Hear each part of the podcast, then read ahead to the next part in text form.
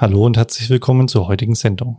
Nach den Faschingsferien sprechen wir über das Merchen von Modellen. Ist das der Weg, um bessere Modelle zu bauen? Und was steckt da dahinter? All diese Fragen werden wir in der heutigen Sendung klären. Bleiben Sie dran. Auch diese Sendung wird von XL2 gesponsert. XL2 ist ein Joint Venture von Audi und Capgemini, das die digitale Transformation in der Automobilindustrie vorantreibt. Das Unternehmen erarbeitet innovative End-to-End-Prozesse und implementiert maßgeschneiderte IT-Lösungen für seine Kunden. Knowledge Science, der Podcast über künstliche Intelligenz im Allgemeinen und Natural Language Processing im Speziellen. Mittels KI-Wissen entdecken, aufbereiten und nutzbar machen. Das ist die Idee hinter Knowledge Science. Durch Entmystifizierung der künstlichen Intelligenz und vielen praktischen Interviews machen wir dieses Thema wöchentlich greifbar. Willkommen zum Podcast von Sigurd Schacht und Carsten Lankion.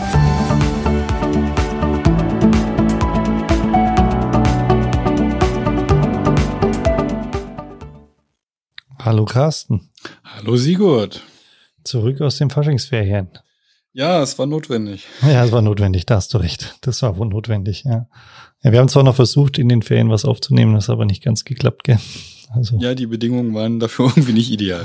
aber dafür jetzt mit etwas Verspätung ein, ein ja irgendwie spannendes Thema. Das, das Mergen von Modellen. Brauchen wir das? Ja, das ist eine gute Frage. Ich finde es auch sehr spannend, ja ähm, weil es ja wirklich so ein bisschen das Gefühl gibt, dass man jetzt sozusagen ganz viele Möglichkeiten hat. Und von der Idee her ist ja so die zu sagen, ähm, man hat ein Modell, das hat eine Fähigkeit und ähm, diese Fähigkeit möchte man bewahren und dann hat man ein anderes Modell, das hat noch auch eine andere Fähigkeit und die möchte man ergänzen und jetzt fügt man die einfach zusammen und super und beide haben dann praktisch, oder das neue Modell haben dann beide Fähigkeiten. Und das hört sich ja schon Doppelt so gut, genau. Ja, nee, vielleicht, vielleicht sollten wir dazu sagen, bei dem, was wir heute thematisieren wollen, geht es tatsächlich darum, mehrere Modelle zu einem neuen, neuen Modell zusammenzufügen. Ja, mhm. Während wir, wir hatten ja so ähnliches Thema schon mal. Wir haben Mixture of Experts gehabt, wir haben Ensemble Learning, ähm, letztendlich auch Methoden, bei denen ich mehrere Modelle zusammenbringe. Ja, bei dem Ensemble, Model Ensemble, habe ich halt mehrere Modelle, die können unterschiedlich sein, die können von der Art gleichartig sein und ich füge letztendlich die, die Ausgaben zu einer Ausgabe zusammen. Das ist eine, ein anderes Prinzip. Wir hatten das Mixture of Experts, bei Mistral hatten wir das. Ähm, dass, dass quasi bei der Verwendung irgendwie geschaut wird, welches Modell passt denn oder welche Teilmenge der Modelle passt denn am besten und fügen die irgendwie noch zusammen mit so, so einem Routing-Layer irgendwie dazwischen. Ähm, das ist auch eine Variante. Und heute haben wir tatsächlich ähm, das Prinzip, dass ich mehrere Modelle zu einem äh, ja, zusammenfüge, wie auch immer das geschehen kann. Da gibt es ja verschiedenste Möglichkeiten oder verschiedene Sachen, die wir berücksichtigen müssen. Ja, ja. Und ehrlich gesagt, als ich das ähm, äh, zum allerersten Mal gehört habe, wobei man kommt ja auch selber auf die Idee, es ist ja nicht so, dass es so abstrus ist, ähm, hört sich das immer so an, man nimmt alle Gewichte, also ähm, für die Hörer vielleicht, wenn wir Modelle trainieren, dann sorgen wir ja dafür, dass wir bestimmte Parameter in so einem Modell anpassen. Das sind die sogenannten Gewichte. Und diese Gewichte sozusagen, die sind ja im Endeffekt einfach nur eine Zahl. Ja, und die werden auch im Endeffekt in Form eines, hm, ja, einer einer Library Dictionary abgelegt. Ähm, und jetzt könnte man ja einfach die Zahlen mixen. Ja? Und so ähnlich hört sich das auch an. Gell? Man nimmt so einen Topf, wirft alles da rein, rührt dreimal um und dann kommt ein neues Modell raus. Ja, genau so funktioniert es doch auch, oder? Also dabei muss man, aber dabei muss man berücksichtigen, ob die Modelle gleichartig sind, dieselbe Architektur mit derselben Anzahl von, von Parametern oder verschieden. Ja, wenn, die, wenn, das, wenn das nämlich dieselbe Architektur ist, also ein Basismodelltyp, sagen wir mal so ein, so ein Lama 7b zum Beispiel. Ja, wenn alles gleich ist, dann kann ich ja wirklich Parameter für Parameter die irgendwie zusammenfügen. Und zwar tatsächlich im einfachsten Fall als, als, als Mittelwert der ja. beteiligten Modelle. Das können zwei sein, das ist da ne, ganz einfach. Es können aber auch mehrere sein, mehr als zwei sein. Ja, absolut, absolut. Und ähm, man muss sagen, die Idee, die dahinter steckt, ist ja sozusagen, dass man das Training simulieren möchte, ohne überhaupt trainieren zu wollen. Also, dass man eigentlich sich das Trainieren spart, ja, weil man sagt, es gibt halt ein Modell auf der einen Seite, das schon ein gewisses Training hat, also ein gewisses Wissen hat, und ein Modell auf der anderen Seite. Und man möchte nicht ein neues Modell mit den, sagen wir, beiden Trainingsdaten trainieren, sondern man erhofft sich durch das Zusammenwerfen, ähm, dass man im Endeffekt sich das Training sparen kann, aber es trotzdem simulieren kann. Also ein, ein zusätzliches Training sparen kann, weil genau. die beiden Modelle haben ja natürlich schon eine gewisse äh, Trainingsphase hinter sich und ich hoffe halt einfach, wenn ich es zusammenwerfe, man, man könnte sich so vielleicht ein bisschen vereinfacht vorstellen, naja, wenn ich jetzt zweimal trainiere, habe ich ja bei beiden Fällen irgendwo die, die Gewichte mit Hilfe vom Gradientenabstiegsverfahren angepasst. Und wenn ich diese Anpassung einfach übereinander lege, ja, vielleicht habe ich dann was, als wenn ich es irgendwie einmal insgesamt mit, mit mehr Daten irgendwie ja in der Form trainiert hätte. Ist natürlich nicht wirklich so, aber ähm, manchmal geht es auch absolut schief, aber ganz oft klappt's ganz gut. Das heißt, die Ergebnisse sind oft gar nicht so schlecht. Das ist das Überraschende eigentlich, dass man sagt, von wegen, man würfelte ja wirklich nur zusammen und erhofft sich das und es gibt ja keinen Grund, warum jetzt ein Mittelwert besser sein soll als das eigentlich trainiert, der eigentlich trainierte Wert oder auch anders. Es gibt auch andere Verfahren als den Mittelwert. Ähm, aber trotzdem zeigt sich, dass es bei dem ein oder anderen Modell doch klappt. Man muss aber auch sagen, und das würde ich so ein bisschen, es hat natürlich auch ein bisschen was damit zu tun, dass es, ähm, ja, ich sag mal, so ein bisschen das Glück auch ist, ja, dass es halt dann ähm, mal funktioniert. Das Schöne das ist, ist aber, Entschuldigung. Sorry, das, ich das gerade sagen, wenn du das nur kurz erwähnen darf, wenn du sagst, es ist ein bisschen Glück. Ich, mir kommt es in vielen Bereichen mal vor, wie so, so ein bisschen Cherrypicking. Ne? Das heißt, du, ja. man hat halt einfach mal was zusammengewürfelt, findet irgendeinen Benchmark, wo das gerade gut funktioniert und dann meint man halt, das jetzt veröffentlichen zu müssen oder irgendwo posten zu müssen. Eine echte Veröffentlichung ist es ja oft gar nicht. Man postet das, oh, ich habe ein neues Modell, Merging von diesen beiden Modellen und auf dem einen Datensatz ist es jetzt besonders toll. Na, aber ja, jetzt willst du deinem Teil, was du eigentlich einwerfen wolltest. Nee, alles gut, aber du hast es eigentlich schön gesagt, so eine richtige Veröffentlichung ist es oft gar nicht, weil das Merging jetzt nicht gerade aus der wissenschaftlichen Community kommt, sondern das ist tatsächlich eher, ich sag mal, Öffentlichkeit, Hacking, ähm, aus der Ecke kommt es eher ähm, und ist halt vor allem beliebt aus den ganzen ähm, Diffusion-Modellen, also alles, was ähm, Bildverarbeitung, also Stable Diffusion-Modellen ähm, angeht. Und dort hat man halt versucht, vor allem Stile zusammen zu mergen. Also Comic-Stile mit ähm, klassischen Bild, ähm, also mit äh, wirklich Realbildern oder so zu mixen und dadurch neue Stile zu generieren. Ja. Und das hat man sich halt abgeschaut dort. Es gibt da auch, als ich ein bisschen recherchiert habe, auch paar schöne Zitate, dass Leute halt vor allem dann ähm, Modelle matchen, weil es halt einfach ist, ja, mit ein paar kleinen Klicks ähm, und ohne ha große Hardware, weil im Endeffekt nehme ich ja wirklich nur eine Ansammlung von Millionen von Zahlen, die ich einfach übereinander lege und dann neu berechne, da brauche ich keine Grafikkarte, da brauche ich, da langt die, die einfachste Hardware eigentlich dafür, ja. Ähm, und dann habe ich schon ein neues Modell, so auf die Art, ja. Währenddessen gegenüber dem Trainieren, das ist halt schon leider ein bisschen aufwendiger und das ist halt auch nicht ganz so einfach und ich brauche spezielle Hardware und haben wir ja oft thematisiert, ja.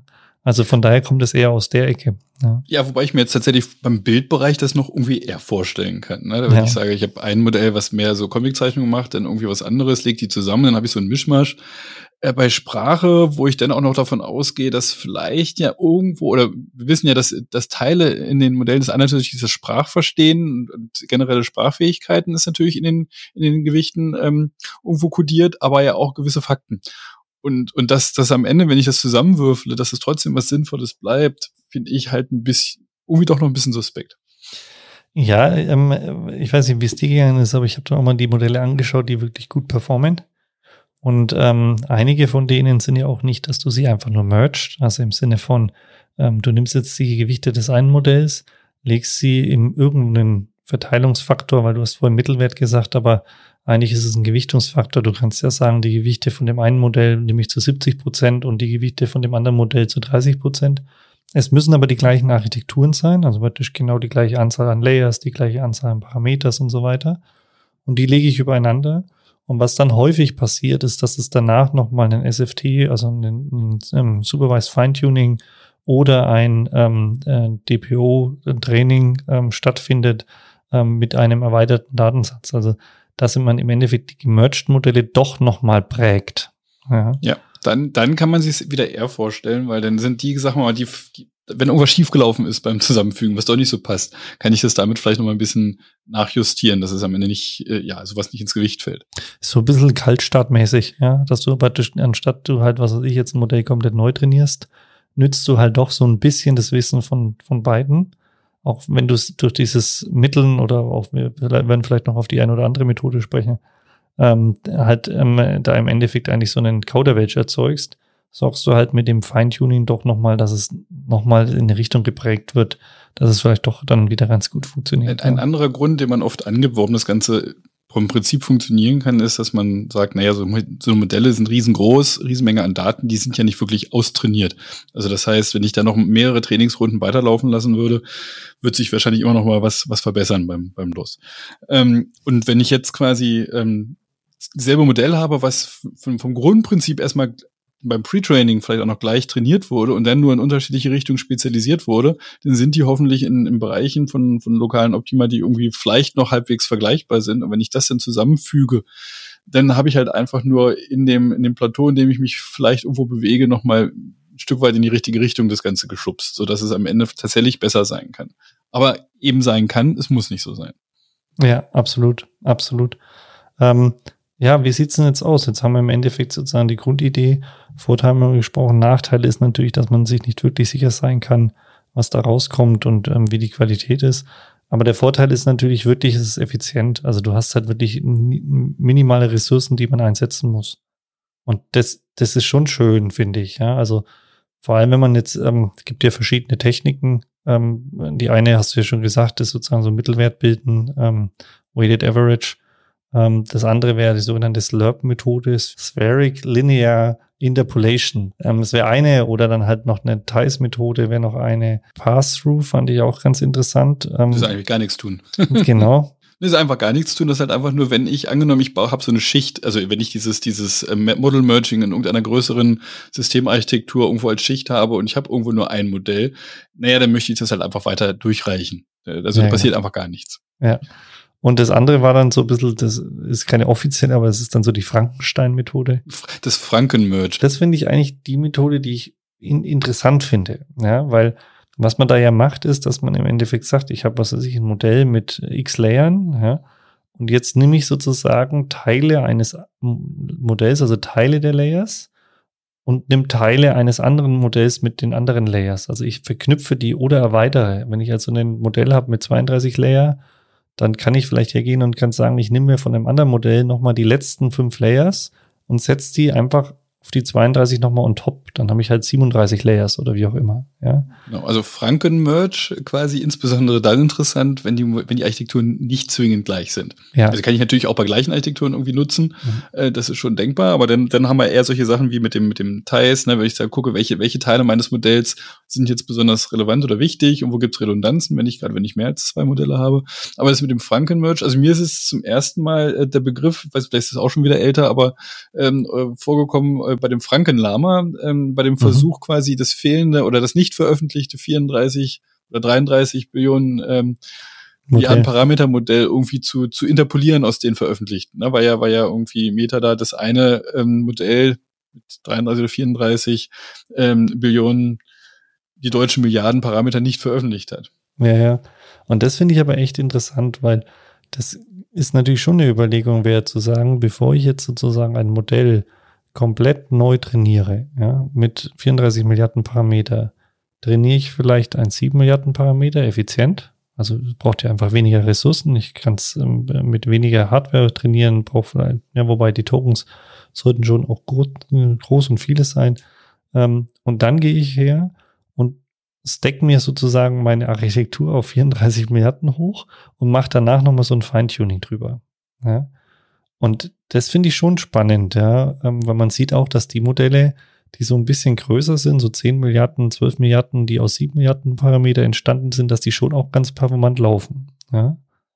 Wir haben aber leider auch die Empfehlung äh, oder die Empfehlung, die Erfahrung gemacht, ähm, wenn man jetzt zum Beispiel sieht, es gibt ein Modell, das ist ein ähm, Goliath 120 Milliarden Parameter Modell, ähm, das aus zwei Lama 2 gesteckt wurde, also Frankenmerch sozusagen. Ja. Ähm, und da waren wir erst eigentlich ganz begeistert, weil auch die, die, die ähm, Kennzahlen eigentlich ganz gut waren, die veröffentlicht waren. Und wenn du es aber dann im Use Case benutzt hast, dann war das überhaupt nicht besser. Also das war echt ganz interessant, dass wir eigentlich in den ganzen Use Cases, in denen wir sozusagen das in Anwendung haben wollten, in unseren Assistenten, in den ganzen ähm, ja, Demo-Cases und so weiter, wo wir es halt verwenden, ne? ähm, dass es gar nicht so viel mehr gebracht hat. Es hat zwar in den Kennzahlen mehr gebracht, aber in dem echten Fall dann irgendwie doch nicht, ja. Und dann sind wir doch wieder weg von dem. Ja, ja. interessant ist, wenn du es jetzt sagst, ein Franken-Merge, dass ich einfach zwei zusammenpacke, nochmal eine Verbindungsschicht drüberlege, dann haben wir letztendlich, ähm, also wenn du nicht wirklich Teil rausschneidest aus deinen Modellen und die irgendwie wild zusammenbastelst, sondern zwei ganze komplett nimmst und die nochmal mit einer Extraschicht verbindest, dann haben wir am Ende fast sowas wie ein Ensemble-Modell, ne, wo ich sage, ich habe ja. hab einfach mehrere, die nutze ich komplett und muss noch nur irgendeine geschickte Art und Weise haben, die Ausgaben zu verbinden. Da sehen wir ja. mal, dass das so ein Kontinuum letztendlich ist, wie ich ähm, auch auf verschiedene Modelle zusammenführen kann. Ja, aber beim Ensemble hast du doch eher so, dass es parallel läuft, oder? Ja, aber wenn, wenn du jetzt sagst, ich nehme zwei 7B-Modelle und füge ja. die einfach nur zusammen, nehme die als Ganzes. Ja. Dann, dann hast du die ja auch parallel, also die, die laufen ja quasi auch. Du nutzt die beide gleichzeitig und fügst die Ausgaben am Ende noch zusammen. Das wäre eine Möglichkeit, ja, richtig. Aber oft ist es auch so, dass du wirklich sagst, du nimmst so zum Beispiel die Attention Layer raus und tust einfach hinten dran, also das ist ja im Transformer-Modell haben wir am Ende ja die Feed-Forward-Netze, ja, also die Feed-Forward-Layer. Und diese Layer sozusagen, die stackst du immer hinten nochmal on top drauf. Okay, so dass es wirklich linear ja. sozusagen durchläuft. Ja. Okay, das andere wäre, wenn du sie nebeneinander hängst. Genau, das, ja, das war das, was ich jetzt so gemeint habe. Aber das sind diese verschiedenen Varianten, die man hat und dann sieht man aber, dass das letztendlich so ineinander übergeht, je nachdem, was ich für eine Wahl so mir rausnehme, wie ich die beiden jetzt irgendwie zusammenfüge. Ja. Und was ich halt spannend finde, ist, dass es wirklich eine einfache Technik ist, dass es schnell geht, ähm, dass man auch schnell mal was ausprobieren kann ähm, was aber dann einfach viel, viel wichtiger wird in diesem Kontext, ist, dass du das Ganze evaluieren, monitoren, überwachen. Das wird plötzlich bei, bei so einer Technik nochmal ein ganzes Stückchen wichtiger, oder nicht wichtiger, aber es muss stärker den Fokus rutschen, weil du ja nicht trainierst, weil dieser Prozess dann ähm, ja viel zu, also der, der, der ist nicht mehr aufwendig, sondern das aufwendig ist dann hinterher das Interpretieren darin. Ja, und ähm, herauszufinden, hat es wirklich was gebracht. Und ich kann ja, die Variationen sind ja unendlich, ja. Das ist ja das, was mich so ein bisschen stört gerade. Ich meine, wir haben letztendlich, klar, wir haben ein paar große Firmen, die mal wieder bahnbrechend neue Modelle irgendwann mal auf den Markt werfen und ein Großteil, was danach folgt, ist, oh, ich nehme dieses Modell, ich habe da mal ein paar dreieinhalb Parameter angepasst, ich habe da noch ein bisschen Feintuning gemacht, ich habe einen neuen Use Case und zeige mal wieder, dass es besser ist. Aber das ist, ja, letztendlich sind es kleine Variationen von, von bestehenden Sachen. Das ist toll, wenn es in der Praxis funktioniert. Und ja, man braucht genau für die Praxis, braucht man das. Man muss für seine Use Cases einfach schauen können, funktioniert es, bringt es was? Und aber auch ähm, das dauerhaft beobachten, wie, was funktioniert, dabei Daten sammeln, um vielleicht es zu verbessern zu können. Ja, das muss man systematisch machen. Aber es ändert, sagen wir mal, von der, von der Forschungsseite tatsächlich diese Modelle mit neuen Architekturen zu bringen, ist es da quasi nichts Neues, sondern es sind die bestehenden Sachen, die leicht modifiziert werden. Ja, absolut, absolut. Aber es ist halt trotzdem, weißt du, ich denke mir halt, ähm, also was wir erleben, ich denke, das wird bei dir nicht anders sein, ist ja sehr häufig das Thema, dass du ein Modell evaluierst auf Standard-Benchmarks. Und dann weißt du eigentlich gar nicht, weil du, und, und da sehe ich schon auch ein Risiko du mergst ja irgendwelche Modelle miteinander. Und du weißt ja gar nicht mehr, was sozusagen an Trainingsdaten von den Grundmodellen überhaupt in das Modell hineingelaufen ist. Ja, und jetzt mergst du, was weiß ich, ein Modell XY, das mit zufällig den Evaluierungsdaten von dem Benchmark XY trainiert wurde. Und das mergst du jetzt zusammen und das machst du halt mit, was habe ich gesehen, also es ist sehr üblich, nicht nur zwei zu mergen, sondern fünf, sechs, sieben, acht irgendwie. Ja. Und dann machst du eine Evaluierung drauf und freust dich, dass die Kennzahl nach oben schnellt. Aber du weißt ja gar nicht, was ist der Grund dafür. Also ist das Modell jetzt viel besser? Oder hast du zufällig genau die Gewichte zusammen gemerged, die auch sozusagen durch das Trainieren der, der, der, ja, reingerutschten Evaluierungsdaten dann stattgefunden haben? Also, eigentlich muss man sagen, das ist eine, wenn, sorry für den Ausdruck, aber das ist eine dreckige Arbeit. Tja, Chemie. Ja, das ist, also es ist, es ist kein, keine klassische Forschung wie wir es von einem anderen Bereichen kennen, sondern es ist ein bisschen rumexperimentieren, ein bisschen rumhacken und äh, man, man bastelt sich was zusammen und hofft halt, dass es gerade gut funktioniert. Ja, und dann freust du dich, und das ist, glaube ich, das, den Effekt, den wir zum Beispiel bei dem einen Modell gesehen haben. Du freust dich, dass die Kennzahlen wahnsinnig hochschnellen, aber eigentlich war es sozusagen ein, ein, ein, ja, ein Leak, wo du im Endeffekt dann, durch das Merchen irgendwelche Evaluierungsdaten von den Standard-Benchmarks mit reingelegt hast. Mhm. Ja. Ja, oder einfach zufälligerweise darauf evaluierst, wo irgendeins der Modelle halt mit trainiert wurde. Also ohne, also ich meine, ja, das meine ich ja. Data Leakage, genau, ne? Aber, ja. aber gar nicht jetzt mal, mal absichtlich, dass man es auf, auf dein Verschulden letztendlich hin, sondern ähm, du weißt es halt nicht besser, weil es halt. Das meine ich, genau das ist das. Ja. Du nimmst halt irgendwelche Modelle und mergst die und weißt eigentlich gar nicht, was die Basis dahinter ist. Und da kommen wir dann auch wieder in, deswegen glaube ich auch nicht, also es ist, ist eine nette ähm, Aktion im Moment und ich finde es auch lustig und spannend, das zu verfolgen, weil wie gesagt, es kostet keine großen Ressourcen. Aber ich glaube, wenn man das jetzt in der produktiven Welt sieht, dann werden das nicht die Modelle sein, mit denen man produktiv arbeiten kann, weil du einfach diese Transparenz nicht liefern kannst um das Modell drumherum. Also das Modell selber ist ja schon eine Blackbox. Und jetzt kannst du sozusagen nicht einmal mehr sagen, was da reingelaufen ist. Also das außenrum und das, das, das geht ja so dem, dem, auch den ganzen Regularien, die jetzt so vor der Tür stehen, zuwider, dass ich mir nicht vorstellen kann, dass das ein Thema ist, das sich als den, der Stein der Weißen ergibt oder zeigt. Nein, also ich, ich glaube, dann ist tatsächlich ein, ein Feintuning mit, mit Daten aus einer bestimmten Domäne oder einer Firma, um die, um die, sagen wir, Terminologien, die Begriffe innerhalb einer Domäne halt besser berücksichtigen zu können, wesentlich erfolgsversprechender. Ja. Aber es ist trotzdem lustig. Ja. Und es wäre ja wirklich schön, wenn man so, also ich glaube schon, wenn man natürlich aus wissenschaftlicher Sicht das betrachtet, dann gibt ja auch schöne Papers, wo man versucht sozusagen das Faktenwissen in den Modellen zu finden, haben wir auch schon mal drüber gesprochen, und dann genau sagt, in dem Layer X oder in dem Gewicht so und so, wenn ich das ändere, dann verändere ich sozusagen auch das Wissen ähm, des Modells. Wenn ich natürlich einen besseren, ich, ich nenne es jetzt mal eine Landkarte über das Modell habe, ja, und weiß sozusagen, was wo steckt. Also sagen wir in den unteren Layern, vielleicht das Sprachverständnis, in den höheren Layer das Faktenwissen oder wie auch immer dann wird es natürlich interessant, weil im Endeffekt das Austauschen einzelner Gewichte, um Fakten zu löschen oder einzusetzen, ist ja auch nichts anderes als ein Merchant. Ja, ja war das ja aber zwar man, man vermutet ja, dass es so ist, dass bestimmte Sachen eher in den unteren oder oberen Schichten irgendwie anzutreffen sind, aber genaue Sicherheit hat man ja dann irgendwie doch nicht. Insofern ist es schon ja, ein bisschen heikel, da jetzt irgendwie, äh, klar, man kann es versuchen zu kartieren, was liegt wo, aber am Ende kann es doch querbeet irgendwo liegen. Es ist ja gerade dieser, dieser Aspekt, dass sich das, dass sich das Wissen letztendlich verteilt, ne, über das ganze Netzwerk irgendwo habe, dass ich nicht sagen kann, hier, das ist die eine Zelle, äh, oder das eine Neuron, da sind jetzt gerade die und die Sachen mit assoziiert. Das ist es ja oft leider nicht, sondern es sind irgendwie schon ein bisschen ähm, von, von den Bereichen und das genau zu identifizieren und dann zu sagen, jetzt schneide ich da einen Teil raus, schwierig. Ja. Da ist wahrscheinlich eine, eine Hirnchirurgie einfacher. Weiß ich nicht. Aber es gibt doch das schöne Paper. Das hieß so irgendwie Fakt. Ja, aber ich, ich glaube halt, dass es, dass es schwer ist, da bestimmte Sachen rauszuschneiden. Aber wenn man es hinkriegt, tatsächlich später mal die, die, die, die Sachen besser zu trennen. Ja, dass ich sage, ich habe doch wieder ein, ein Modell, was reines Sprachverstehen und, und ähm, sagen wir mal, Sprachfähigkeiten hat und, und schaffe es, die, die Fakten davon zu trennen, dass ich die doch wieder irgendwo anders auslagere dann wäre es besser möglich. Andererseits ist ja das Verstehen mit Hilfe von Fakten, die ich irgendwo kenne, leichter. Also ich verstehe ja besser was, wenn ich bestimmtes Wissen über Fakten habe. Insofern lässt sich das nicht, äh, vermutlich nicht so ganz trennen, aber mir ist kein Linguist.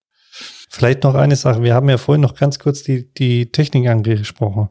Slurp, Ties ähm, und ähm, Passthrough hatte ich ja schon genannt. Ja, gibt's auch ähm, noch. Ja. Ties-Kasten. Ties. Was, was ist denn Ties? Ja, also letztendlich ist es ein Ansatz, der versucht, im, ja, ich habe ich hab so mal ein Basismodell, das ich auf spezielle Tasks äh, versucht habe ähm, anzupassen. Davon haben mehrere, ne, die, die spez auf speziellen Tasks gut sind. Und dann versuche ich halt herauszufinden, wo gibt's gewisse Redundanzen, wo sind die besonders gut. Diese Teile versuche ich zu identifizieren und dann diese Bereiche besser irgendwie zusammenzuwürfeln, als jetzt, sagen wir mal, das, das anders angefangen, dass das Slurp ist ja auch, wenn ich das mit den Winkeln mache, aber ist vom Grundprinzip ja immer gleich, dass ich, dass ich einen Gewichtungsfaktor vorgebe und dann die, die Gewichte entsprechend zusammenwerfe. Und hier versuche ich tatsächlich Bereiche zu identifizieren, die besonders wichtig oder redundant sind, um dann besser das mischen zu können. Ja, es ist spannend.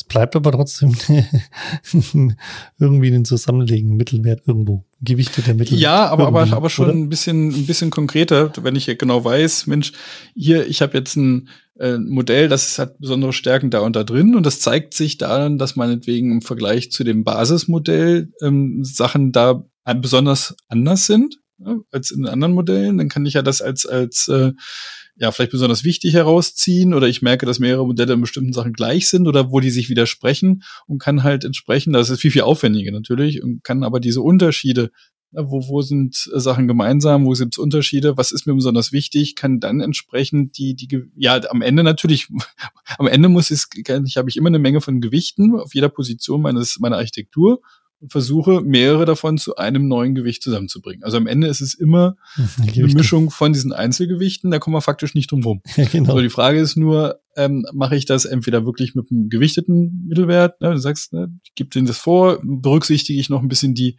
die, die, die Winkel zwischen diesen ganzen We Gewichtsvektoren, das ist das Slurp, ne, ich das Ganze irgendwie so projiziere, irgendwie so sphärisch, ähm, um, um da halt ein bisschen das besser, diese, diese Mischung besser zu gestalten oder glatter, smoother zu gestalten.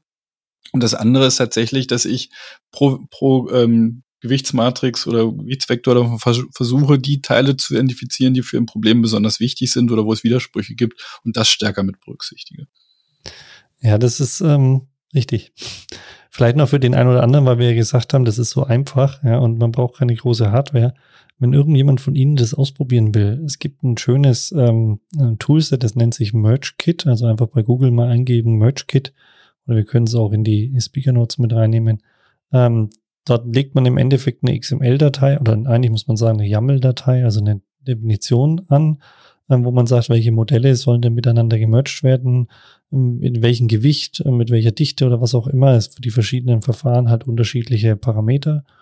Und dann startet man das einfach und dann lädt er halt das Modell von Hugging Face runter, die beiden, die man mergen möchte, erzeugt die neuen Gewichte und ähm, das kann ich dann wieder auf Hugging Face hochladen. Ja. Und dann habe ich mein neues Modell. Ja. Also das ist jetzt äh, keine Rocket Science.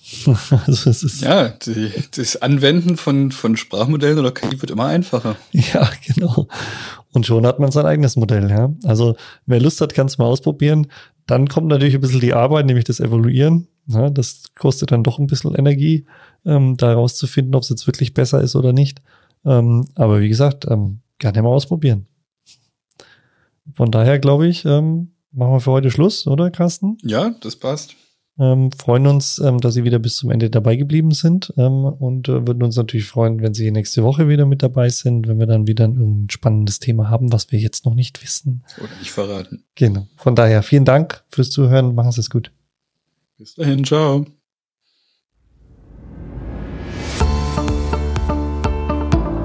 Das war eine weitere Folge des Knowledge Science Podcasts. Vergessen Sie nicht, nächste Woche wieder dabei zu sein. Vielen Dank fürs Zuhören.